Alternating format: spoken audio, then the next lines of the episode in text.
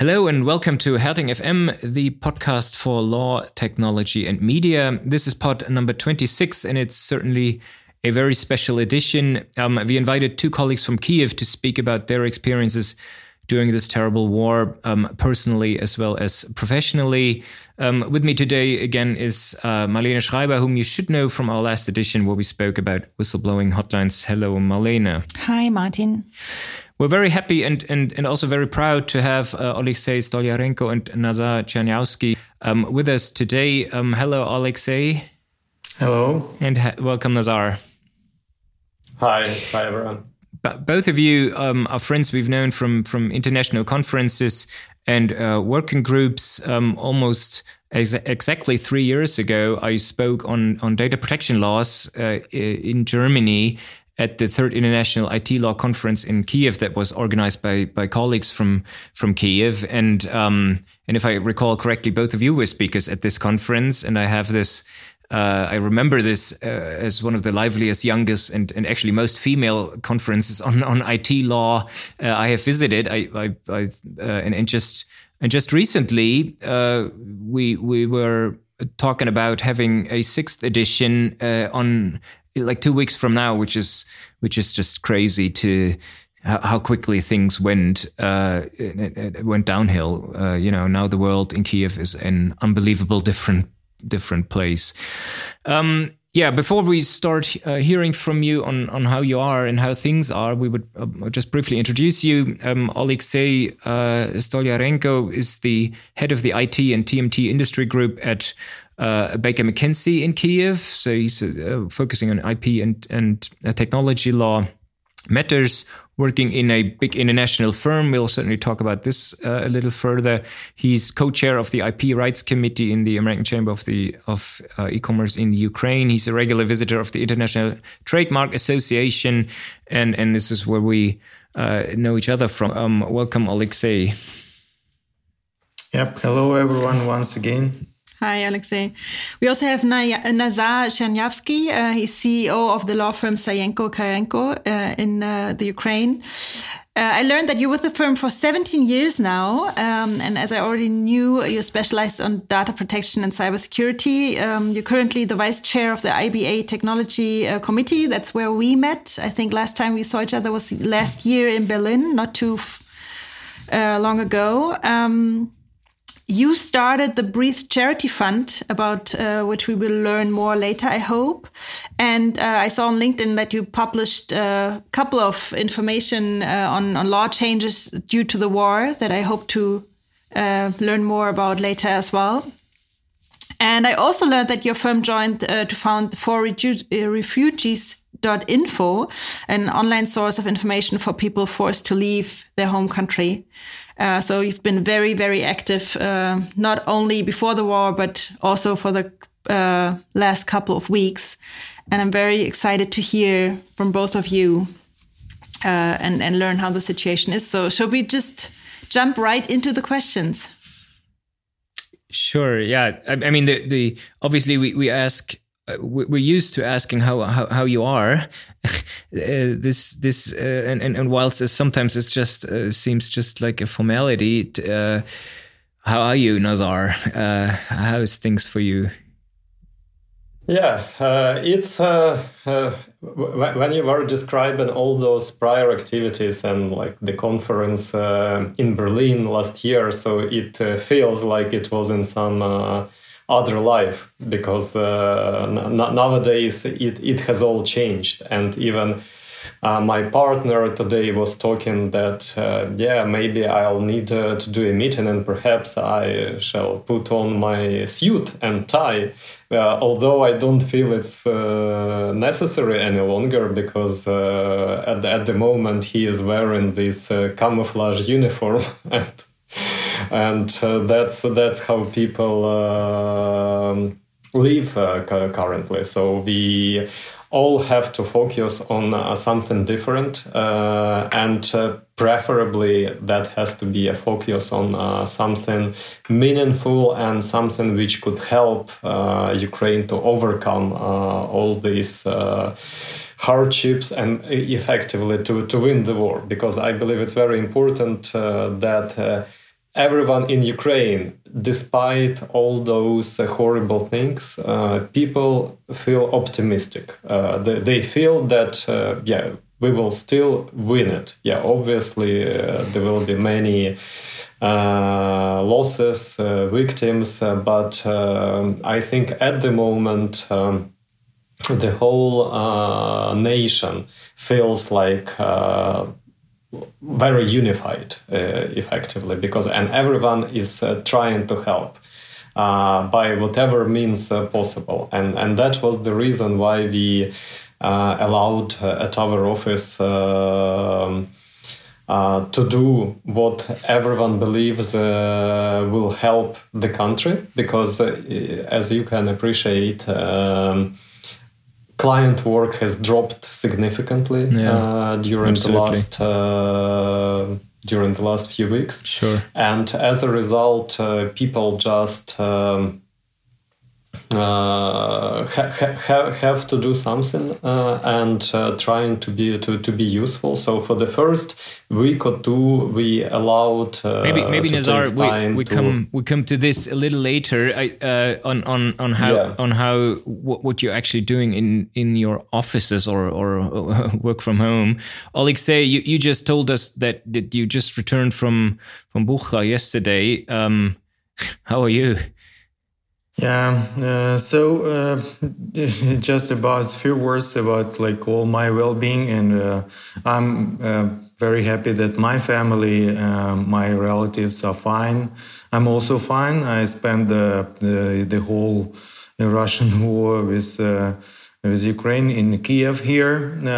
different stages. It was very different. right now, um, I, I, concur with Nazar. Kiev is getting back to life and um, of course, uh, the, the next stage is that uh, the Russians, uh, we, we kicked them out from the Kiev region. And um, uh, people are starting to get back to their apartments in Bucha, in Vorzel, in Irpin, in other cities. So yesterday, uh, with my friends, uh, who also my neighbors, we went there to check out on our apartments and houses of our relatives, of people we know, and so on and so forth.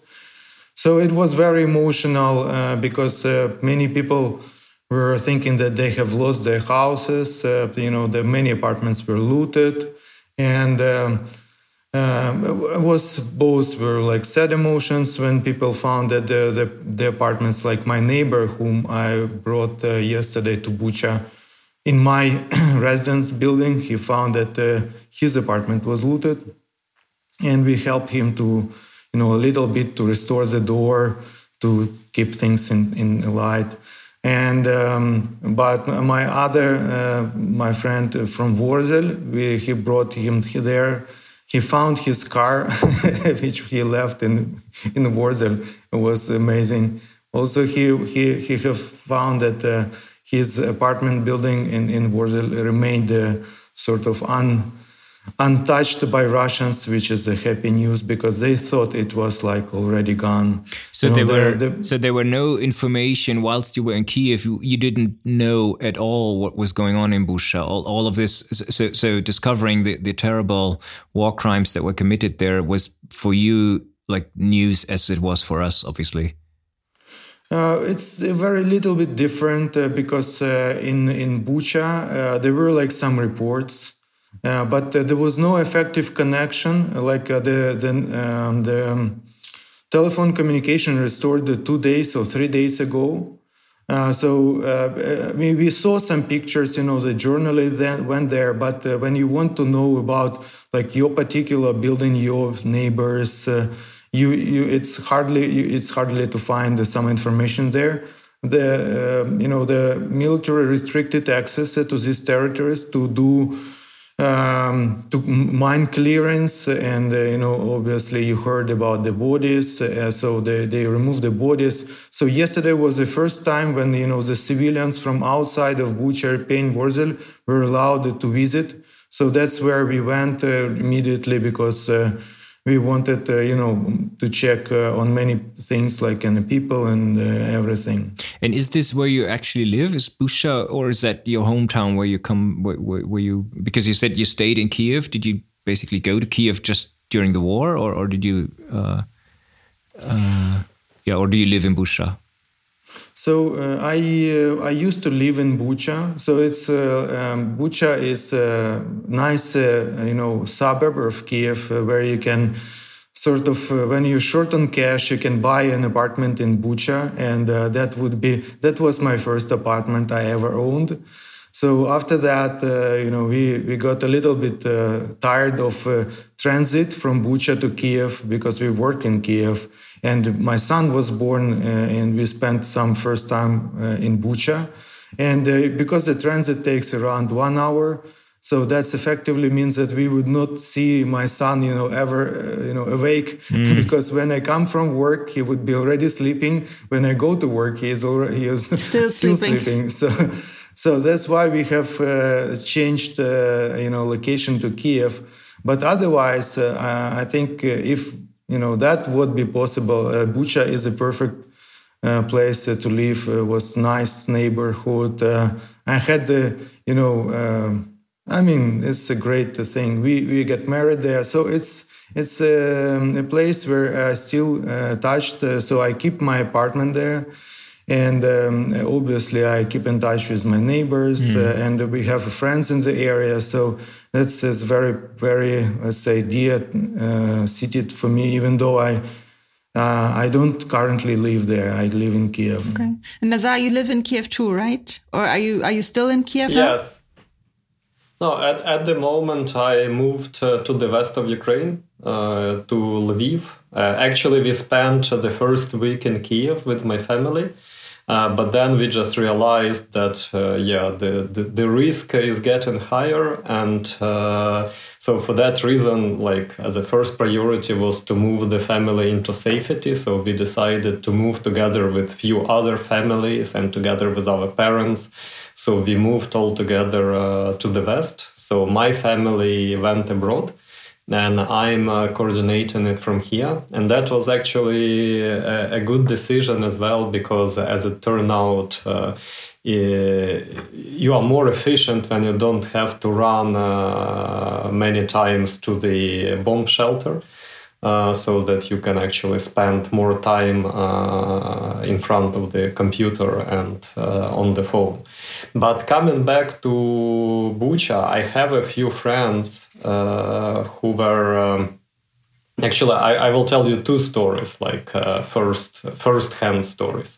So one story is about my very good friend Uh, who lived in Irpin. That's uh, another uh, like smaller town, very similar to Bucha. So that's uh, and I think it's even closer to Kiev. Uh, so it's basically same distance, and it has become the subject of the same violence as Bucha.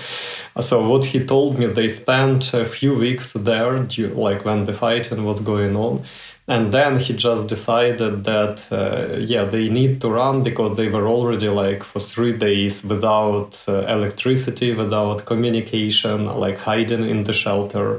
And it was not even like a proper shelter. It was a kind of a cellar cellar uh, under the house where it was cold cold no combs uh, no electricity. So and then he decided to run with his uh, wife and his kid.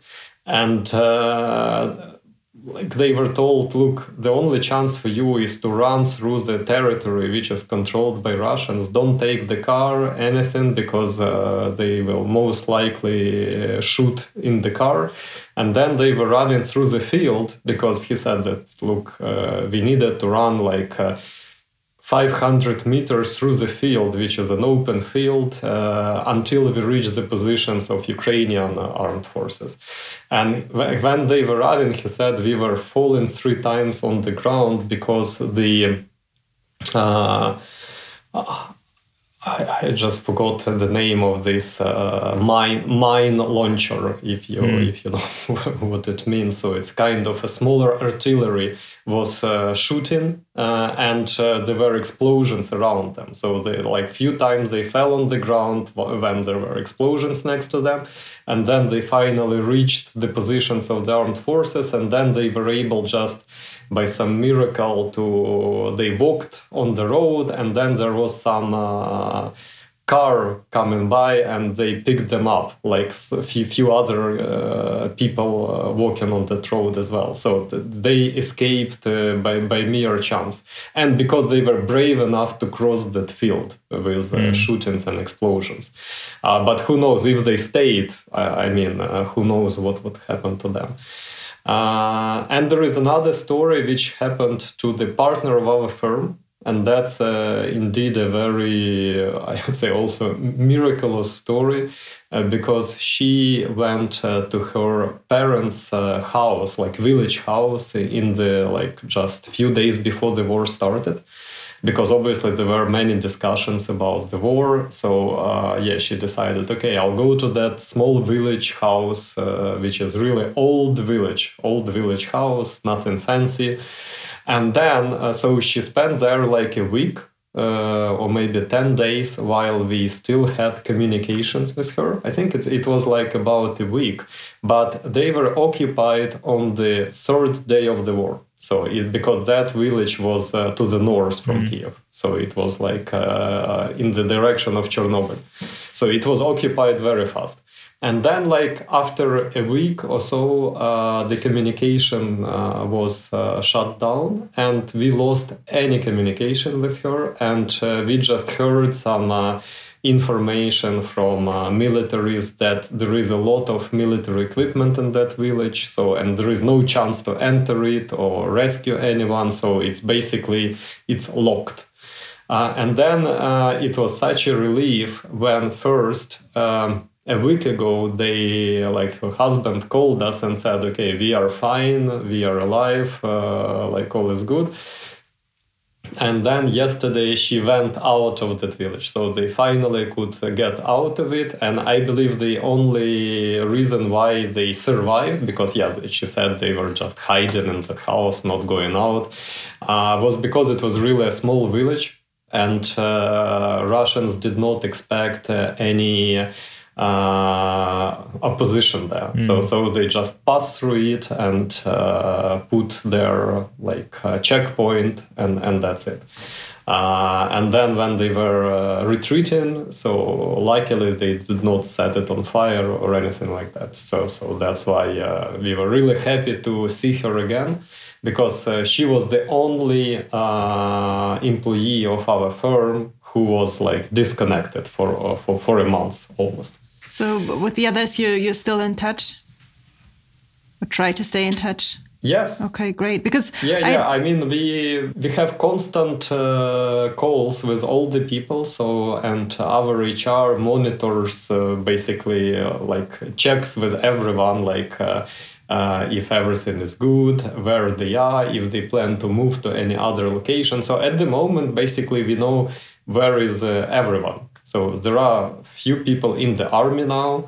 Uh, some people are abroad, some people are in Kiev, some people are uh, in the western Ukraine or in other parts of Ukraine. So yeah, but uh, everyone is in safety at least. What about you, Alexei? How how did uh, uh, what about your colleagues? How, how, many or about like like went abroad, went to wherever, and and and yeah, where are they?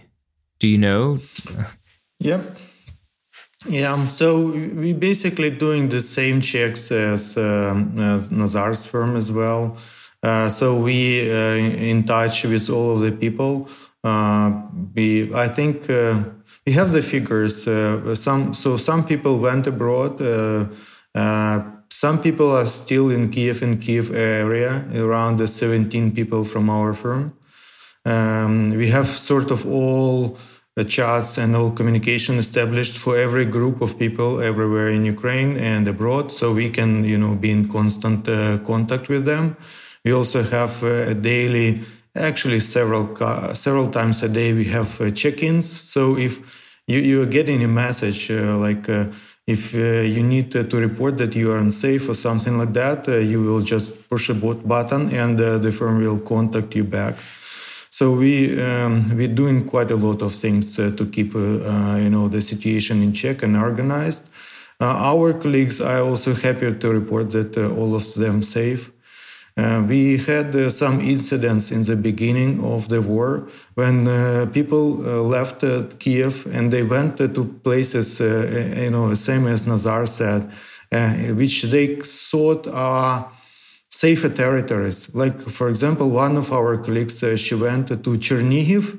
Mm. Chernihiv is, uh, is a city on the north of Kiev.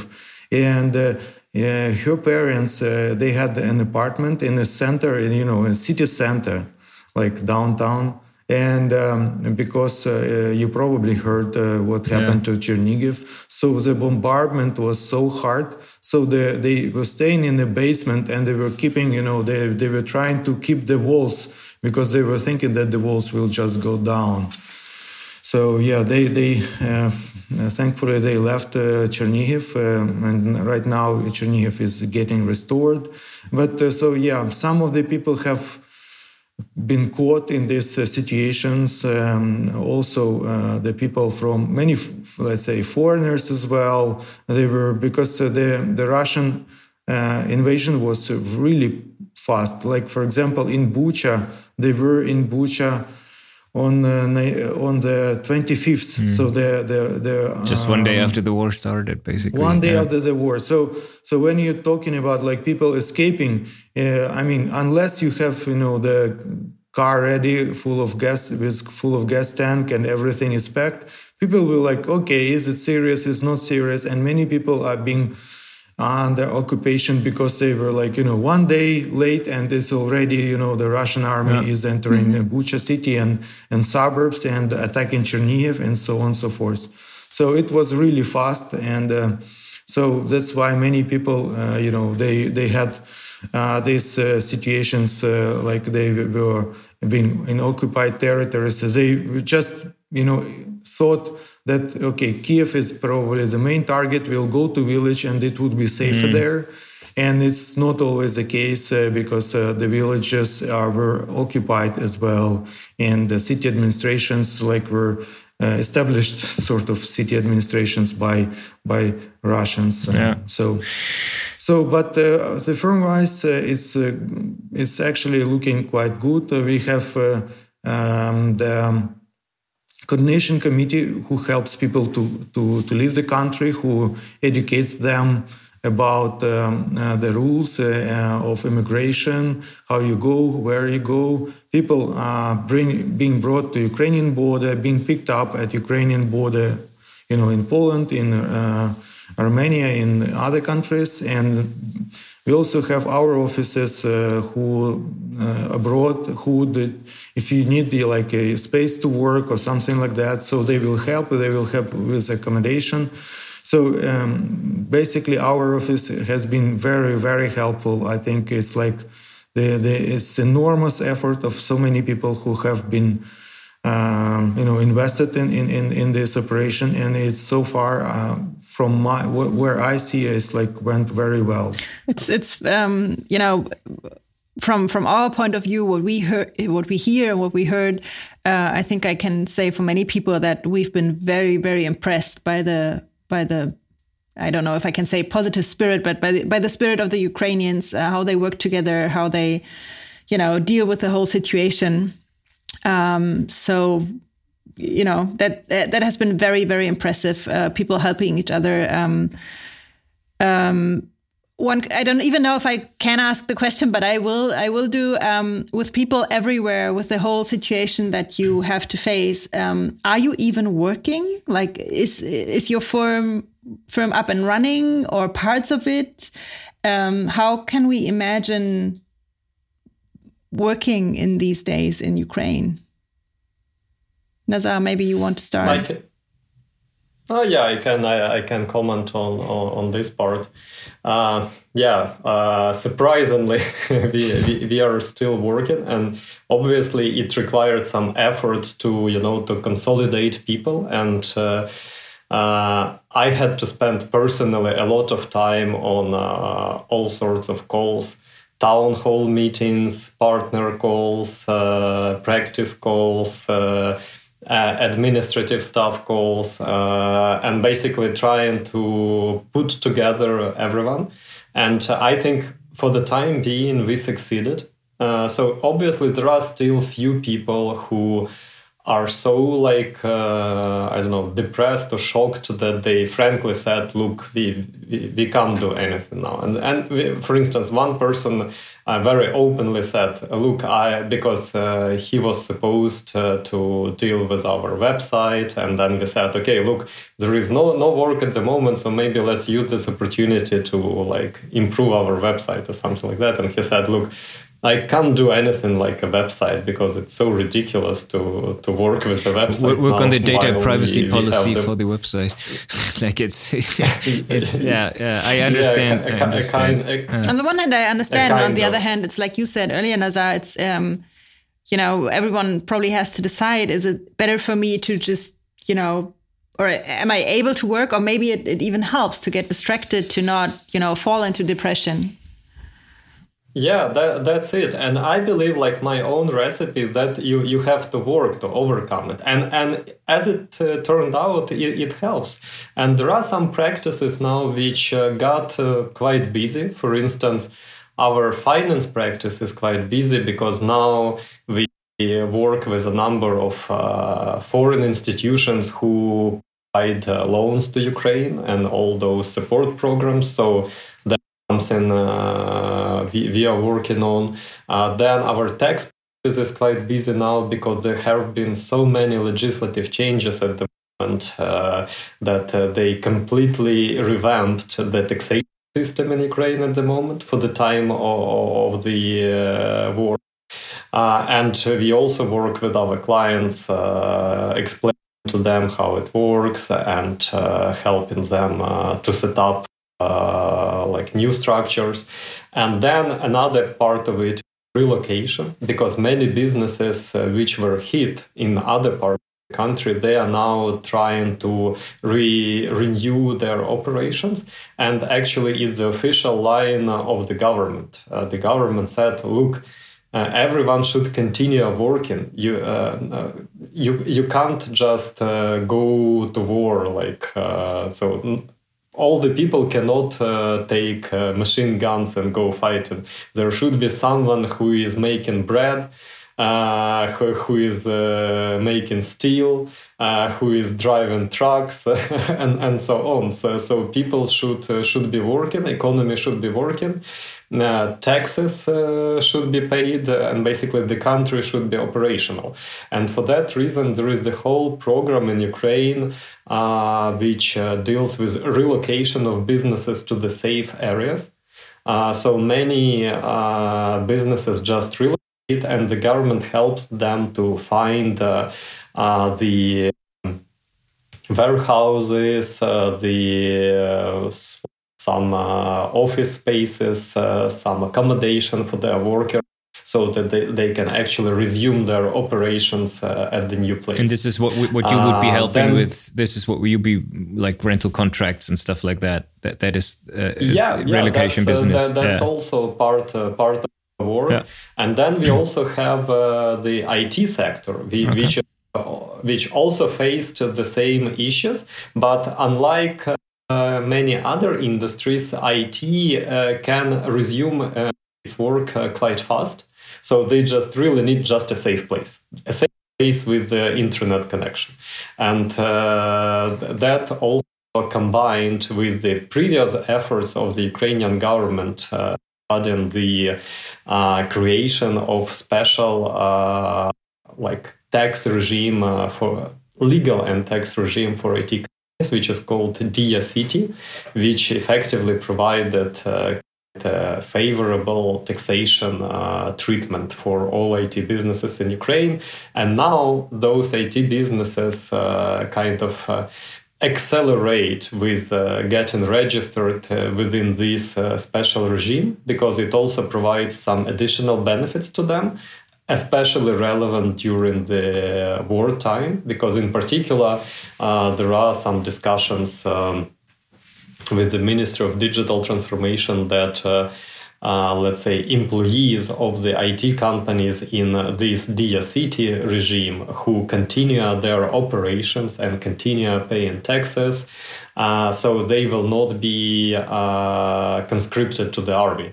So we, we, which is also quite important uh, for businesses because uh, it's another major business disruption, especially if there are no clear-cut rules and that you cannot uh, take to the army, you know, all men in the company because then, uh, I mean, the business will, uh, be derailed. Mm. So there, there are just certain uh, criteria according to which such things have to be done. Let's say some specific uh, people who have prior military experience or special training, then yes, they, they can go to the army, but it does not make much sense if you take to the army some IT guy you know, just we certainly wouldn't benefit the, the, German army if I would join. Um, so and and, and well, I mean, I mean, seriously, it's it's what you know. I mean, you guys are lawyers. You know, eh, I myself have never been in the army. What would I, I when when when we heard no Ukrainian men were allowed to leave the country, I was thinking.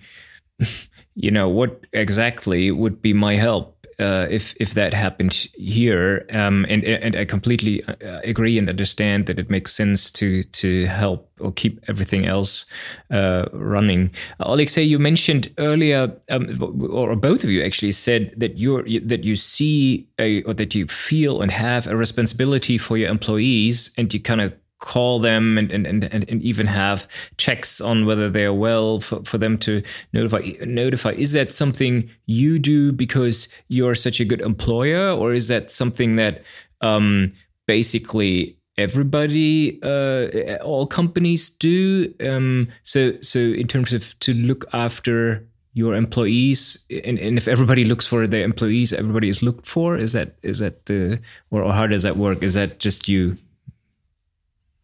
yeah, uh, just uh, I, I, want to get back a little bit to sure. the question whether we are working. Yeah. Uh, yeah. So, uh, yeah, we, we do work. Uh, we continue to operate, and we keep in touch with our clients. Uh, um, indeed, the you know the um, the amounts of work has been dropped. however, we we are still doing some work and. Um, especially uh, like uh, the U- Ukrainian uh, patent office. So I'm IP IT lawyer. Yes, so Ukrainian patent office, strangely enough, operates through all of the law, war. So if, for example, some you know. Uh, clients they have uh, IP filings to do or renewals or oppositions or anything like that. It's all working right now. We we we we use uh, the uh, electronic filing system. So through this electronic filing system, we don't need to go actually to Ukrainian patent office to do that. Uh, so it works well. Um, also, uh, what all, uh, right owners should know. Uh, uh, around one week ago, the Ukrainian parliament has adopted a law that suspends the all terms for uh, the prosecution processes. So, for example, if you had some date to, to have due, like to respond on opposition, or you had uh, some date uh, to file some additional documents uh, to your filing, to your uh, uh, trademark, patent application, or so these terms are suspended to the martial law period. So it's not late to do it even right now. If you think you have lost like some priority or anything like that, it's still possible to do that. So, uh, and it will be possible until the end of the martial law period. Uh, so it's the right time for the companies to review their IP portfolios in Ukraine. If anything need to be dealt with, like uh, trademark application renewed or something like that, it could be done. So we do it, it like for many clients right now uh, looking through their portfolio, giving them what they need to do, and uh, it's there is no rush at the moment, so they they we, we can do that as well. So this is like a very important part of uh, my work. Uh, also, uh, we have other things going on, um, like uh, the some of the courts actually working. And we will be checking with other courts, you know, how the courts are resuming their work. Um, and um, many other institutions are also in different stages so many processes which we were going through like you know the anti-monopoly filing or something like that they were stopped at some point, uh, but now we will be checking with all of the government agencies how we can resume and how we can move forward. It's not like a straightforward process, but I think uh, it will be resolved.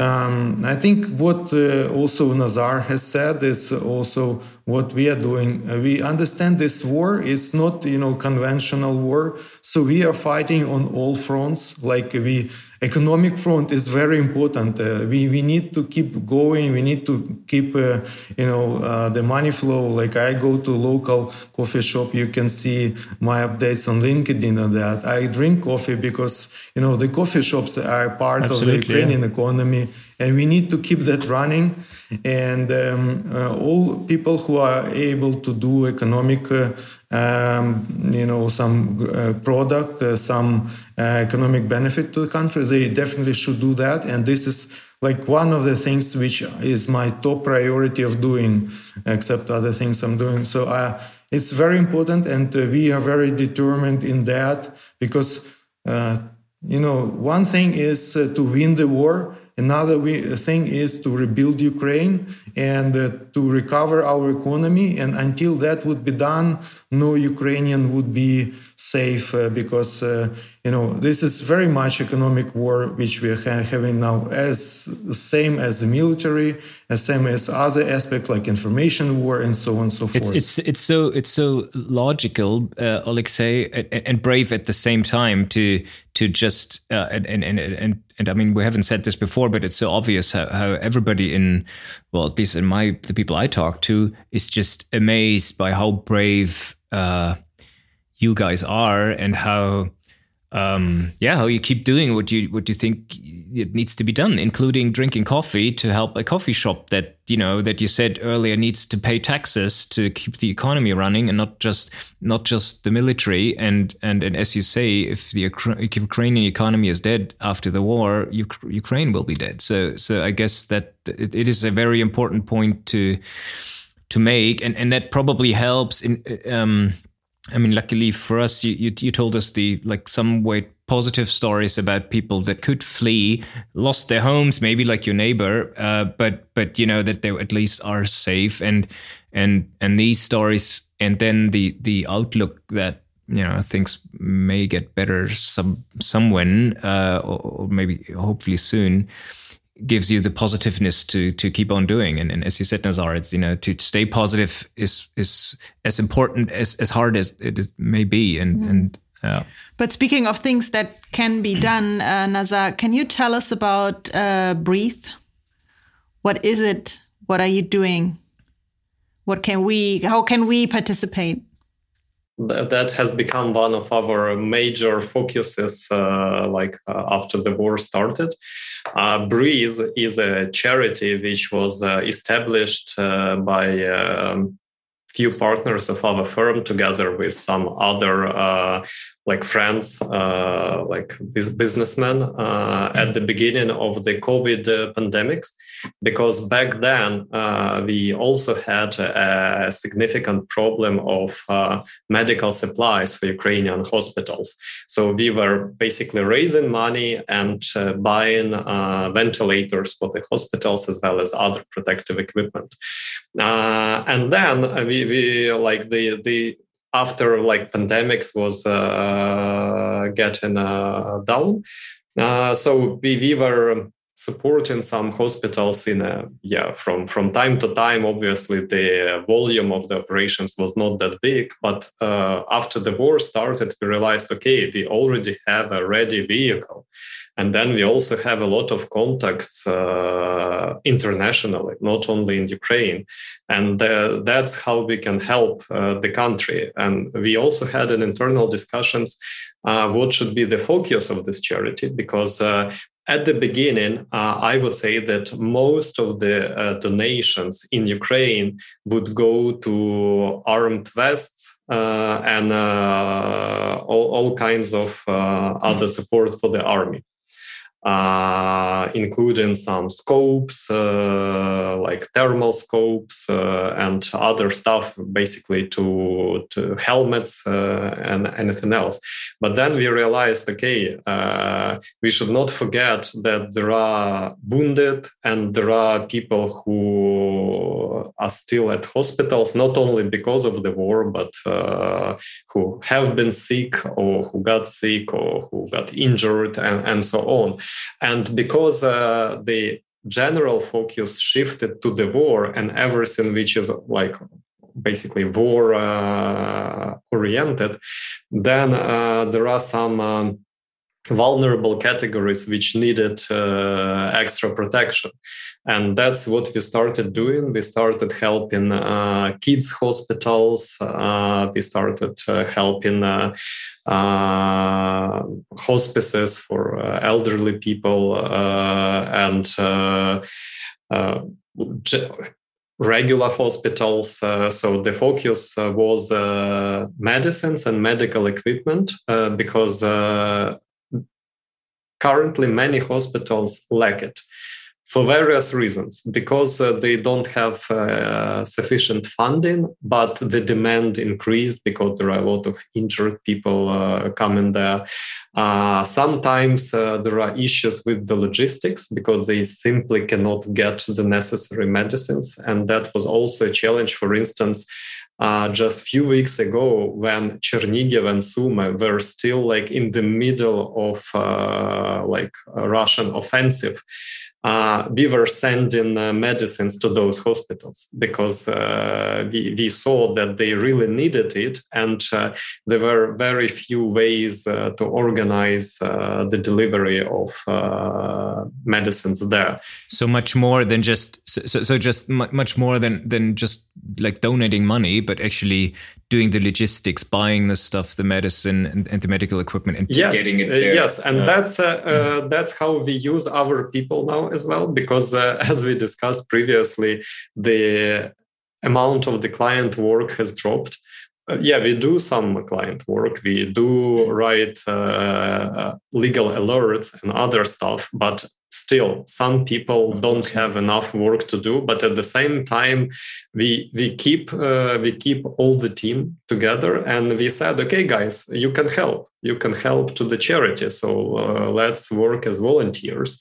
And uh, they do the calls they talk to the suppliers they talk to the uh, delivery companies they organize uh, the delivery across the border and then they organize the delivery like from the border to the hotspots where uh, those uh, products are needed uh, they do the fundraising. Actually, fundraising is mostly done by our senior staff because people who have more contacts.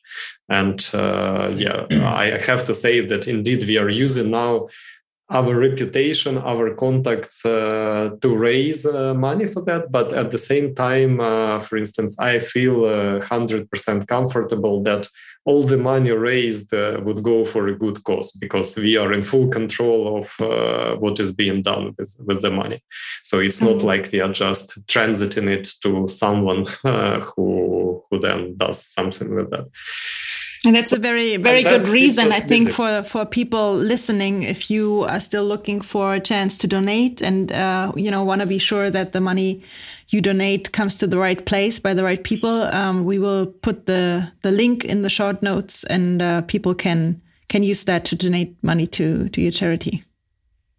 Yeah, that, that would be great because uh, as we see, uh, money money is running out fast. Uh, yeah, although we still had a couple of big donations from some US uh, law firms, uh, and we are very grateful to them. Not only US, actually, I have to say that even uh, German, English, either firms or individuals uh, have been donating uh, quite generously but we just recently got some really big big donations so and mm. which uh, created certain uh, uh, reserve for us and now we we, we can be more um, uh, efficient because obviously when you can when you are able to buy a bigger installment of medicine then it's easier to organize everything because it's not like you're buying just two boxes of something yeah, in the sure. pharmacy. So, so yeah. that's that's a different scale and uh, different efficiency. Yeah. Alexey, I, I, I, I mean, I have to say, a lot of the information I, I, uh, we receive of the war, least is how I consume it, is via LinkedIn. Actually, via the people that are there, which is you and others that that I that we actually know and know what they're doing. Um, and you said that that you know, I, I, I, I remember one post of you saying the international community of IP lawyers in that case kind of sticks together. It's uh, uh yeah, well, if if we always go to these conferences, you, you, you see that it's actually more than just legal stuff that that's been building up. I, I know, Alexey, that you have also uh, done, or your firm has also done stuff. If you want to uh, tell us, uh, like like uh, nonprofit and, and charity stuff, if you want to tell us a, a little bit about what you are doing and your firm is doing, if you want. Yeah, uh, so uh, our firm is uh, supporting UN, UNHCR. So uh, we have uh, launched a joint program.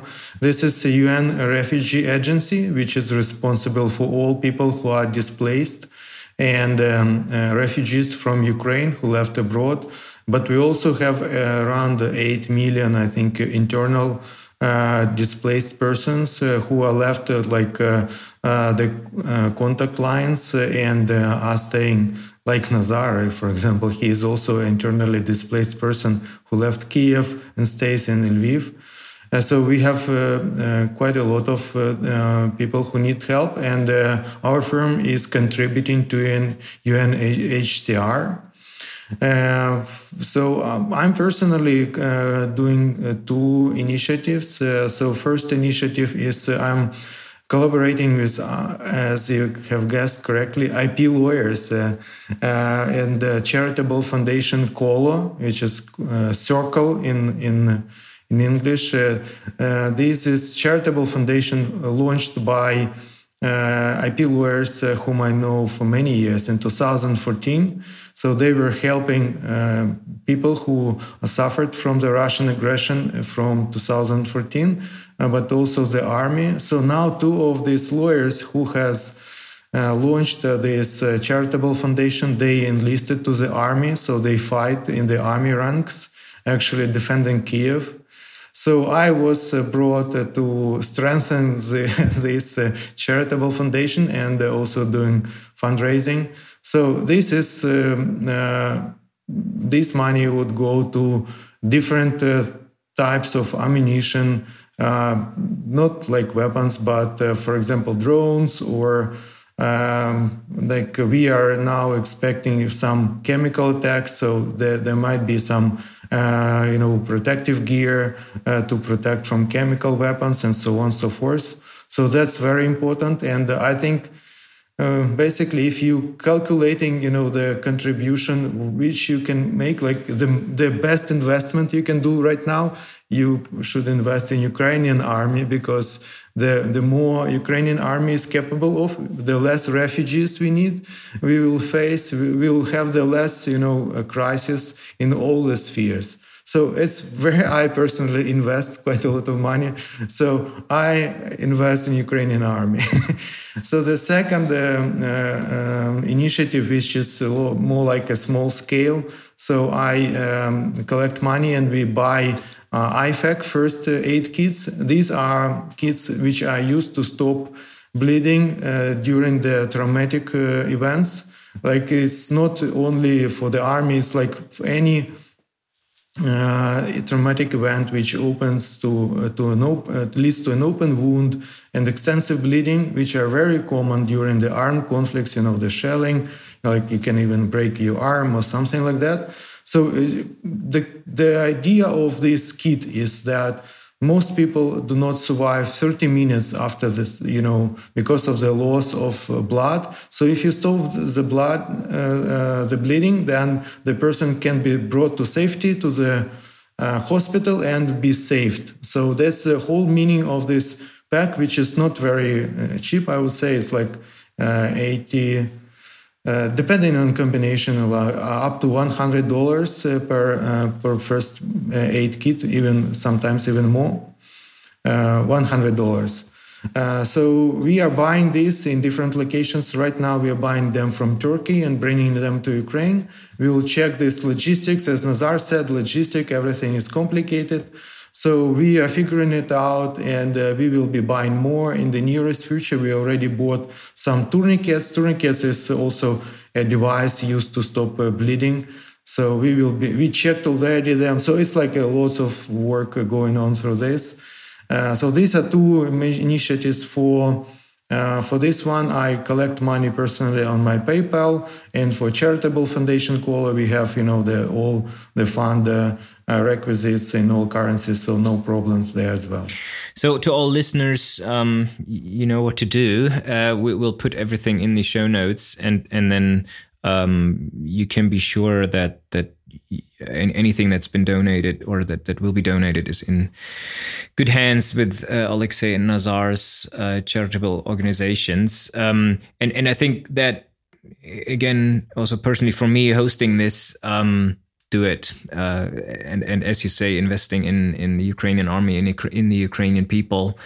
Personally, we have done, I mean, obviously in Germany, uh, you know we've been be, we're astounded and, and, cannot believe it but a lot of colleagues have helped we have uh, you know with with uh, accommodation with uh, buying stuff with donating money with actually uh, driving to the ukrainian border to deliver uh, goods and all of um, all of this but but obviously it it needs to the war needs to end and it needs to end in a good way so uh, I, I agree that that investing investing in the Ukrainian army in, in weapons uh, to be used, I think, is something that needs to be done now. And, and, and also, I think when talking about what can we do, um, one of the things that I always read in in posts of Ukrainian colleagues is, uh, yeah, put pressure on your government uh, to, to, to you know obviously we are we're having this this uh,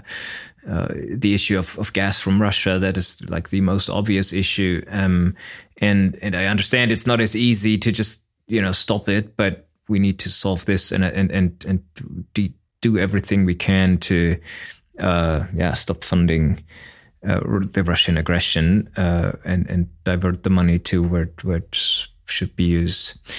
Um, one maybe one last question um, that that I was interested. Do you see a special role for for lawyers in this war? You already I, I found it very interesting how you said you you take care of your uh, uh, employees and and and uh, divert the work to charity. Is there something that you said that only lawyers can do in this war?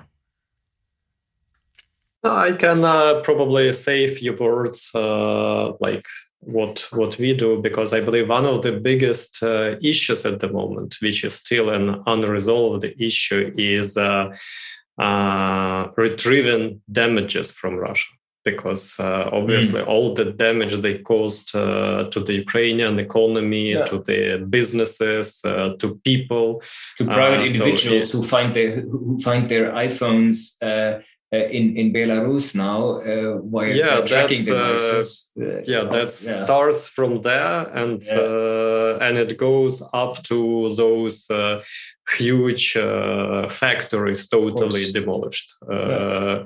and or like airports or seaports uh, destroyed so that's like huge damage to the whole infrastructure and obviously i believe that's a part of the legal front uh, like how how to get some compensation uh, from from Russia, and uh, yeah, that's a very challenging issue, obviously, mm-hmm. because uh, it's similar to the gas issue. Because I believe, uh, yes, at the moment uh, you should stop it because I mean the the current Russian regime ju- just has to be stopped. It has to be you know destroyed. Uh, but uh, then perhaps uh, you can renew some supplies from the new, uh, from a different Russia, like from a different country. Yeah. hopefully, hopefully we will see that coming. Uh, and same goes about compensations. I think after the change of the regime, so such compensation nations uh, may be possible. Like, uh, but at the moment, uh, really, it's a very legally challenging issue, like uh, how how to do it, because obviously Russia will not agree to any uh, uh, consensual ways of doing it. So the, the, they put a veto on everything which goes through the United Nations. Uh, yeah. They block everything else. So the only way left is like to stop seizing their assets. But then uh, I believe many European countries realize that when they start seizing uh, Russian assets, Russia will start seizing uh, assets of the European companies who are there. And that's actually another reason why we are also lobbying with all our uh, international friends, especially with uh, lawyers who have some influence on their clients, uh, to quit Russia as soon as possible, basically, to be, because the longer you stay there, the more difficult it will be to pull out later because then I think Russians will uh, start uh, taking some leverage over those companies like they already do like they blackmail a company that okay if you stop operations we'll just uh, expropriate your assets and mm. uh, take them and keep using them on our own so there are a lot of legal issues here and uh, i think uh, that uh, lawyers will be busy with that there are some other issues as well, like uh, the refugee crisis, uh, the all, all sorts of uh, legislation changes, uh, the reconstruction of the country, because I believe we will new many new laws, including the harmonization of the Ukrainian legislation to get it in line with the EU, because uh, as you know, Ukrainian application uh, has been accepted, but uh, yeah, in order for it to succeed, a lot of legislative changes have to be made as well. And uh, th- that is also work for the lawyers. I think the only thing uh, we, which we really need to remember and that was the thing which we which i, I told my partners uh, on the first day of the war uh, that look uh, we will have some work so we, th- there will be things to do like uh, after the war but only if we win this war because mm. if, if, if we lose this war and uh, there is no ukraine left i mean uh, there will be no legal business for us. So, so that, that, that's it. So that's why our first priority is to help the country to, to win the war I will add a couple of words uh, to what Nazar said. I, I uh, completely agree with that. Um, uh, the challenge uh, we are now facing is has many di- di- dimensions. Uh, like a, a, legal dimension is one of them, and uh, in addition to the humanitarian crisis, the new policies that need to be established in relation to immigration, support of refugees, Ukrainians abroad, and so on. One aspect which uh, I also want the lawyer community to look at is uh, uh, the export control, the sanctions, and um, basically the idea is to create a new system to avoid Russia uh, and Russian government companies escaping, you know, all sanctions and all uh, export control issues. Like, for example, they would just create another company which is not under the sanctions to buy uh, sanctions sanctioned ammunition and technology. And uh, it's important to every lawyer to understand that all these um, vehicles, all these instruments being used to avoid the sanction control, directly leading, you know, to, to casualties in Ukraine. Like, you know, the, the ballistic missiles Russians using to shoot Ukraine, Kiev, uh, Nazar said we have so many airstrikes uh, alerts in Kiev. We do. We have like three or four um, airstrike alerts in Kiev every day. So all these ballistic missiles, they use foreign technology, foreign parts in them. So we just need completely, uh, you know, seize this opportunity for Russia to buy these um, parts to buy this technology through any vehicles, even if they launched somewhere else in the world, like you know through any other countries and so on and so forth. So that's very important effort, and also uh, as you know, we are continuing in this war and uh, in creation of the new regula- regulatory landscape, we probably would need to think about some system how to avoid any possible wars like that happen ever again. Uh, because uh, as you have seen, like uh, we we are in war with Russia for already eight years, and they during all these eight years they are buying this technology to build in their ballistic missiles. It's a little bit crazy, crazy if you think about it, and on all other aspects as well. So the work ahead is is quite big. Restoring Ukraine, uh, you know, restoring Ukrainian economy, uh, prompting all other players on the market, and creating new rules so that will not happen again. Gentlemen, um, yeah, thank you very much. It's it's uh, it, it's it certainly be the toughest uh, episode of of this podcast. Um, I'm I'm very happy and and uh, that that you joined and well let us know how things are in the Ukraine. I one of the few th- one of the many things I, I took with us was how also international lawyers can help, not just donating money, but also see that sanctions are enforced. That um, and that is certainly something that we can all look at. Um, yeah, tough to finish this. I'll, I'll make it short. Um, uh, yeah, do uh, to all listeners, you know, have a look at the show notes. Um, we'll we'll link to uh, the initiatives of these two brave gentlemen, and then um, donate whatever you can to help um, yeah, the help the war to end and and Ukraine to be back. And I, and I also look last word uh, very. I'm I'm, very um, amazed by the positiveness and and the talk about uh, restoring Ukraine already, which is of course the way to go. Thank you very much, everybody. Thank you very much. Thanks a lot, uh, Martin and Marlene. It uh, thanks a lot for your support and for giving us a chance uh, to talk here. Thanks for sharing your thoughts and your and the facts and the um, you know your experiences. Um, it has been very touching and inspiring, and I um, I really hope to talk to you again soon, and and moreover to see you again soon uh, with better, better circumstances. Take care. For sure, we stay in touch. Definitely. Yes. Keep safe. Bye.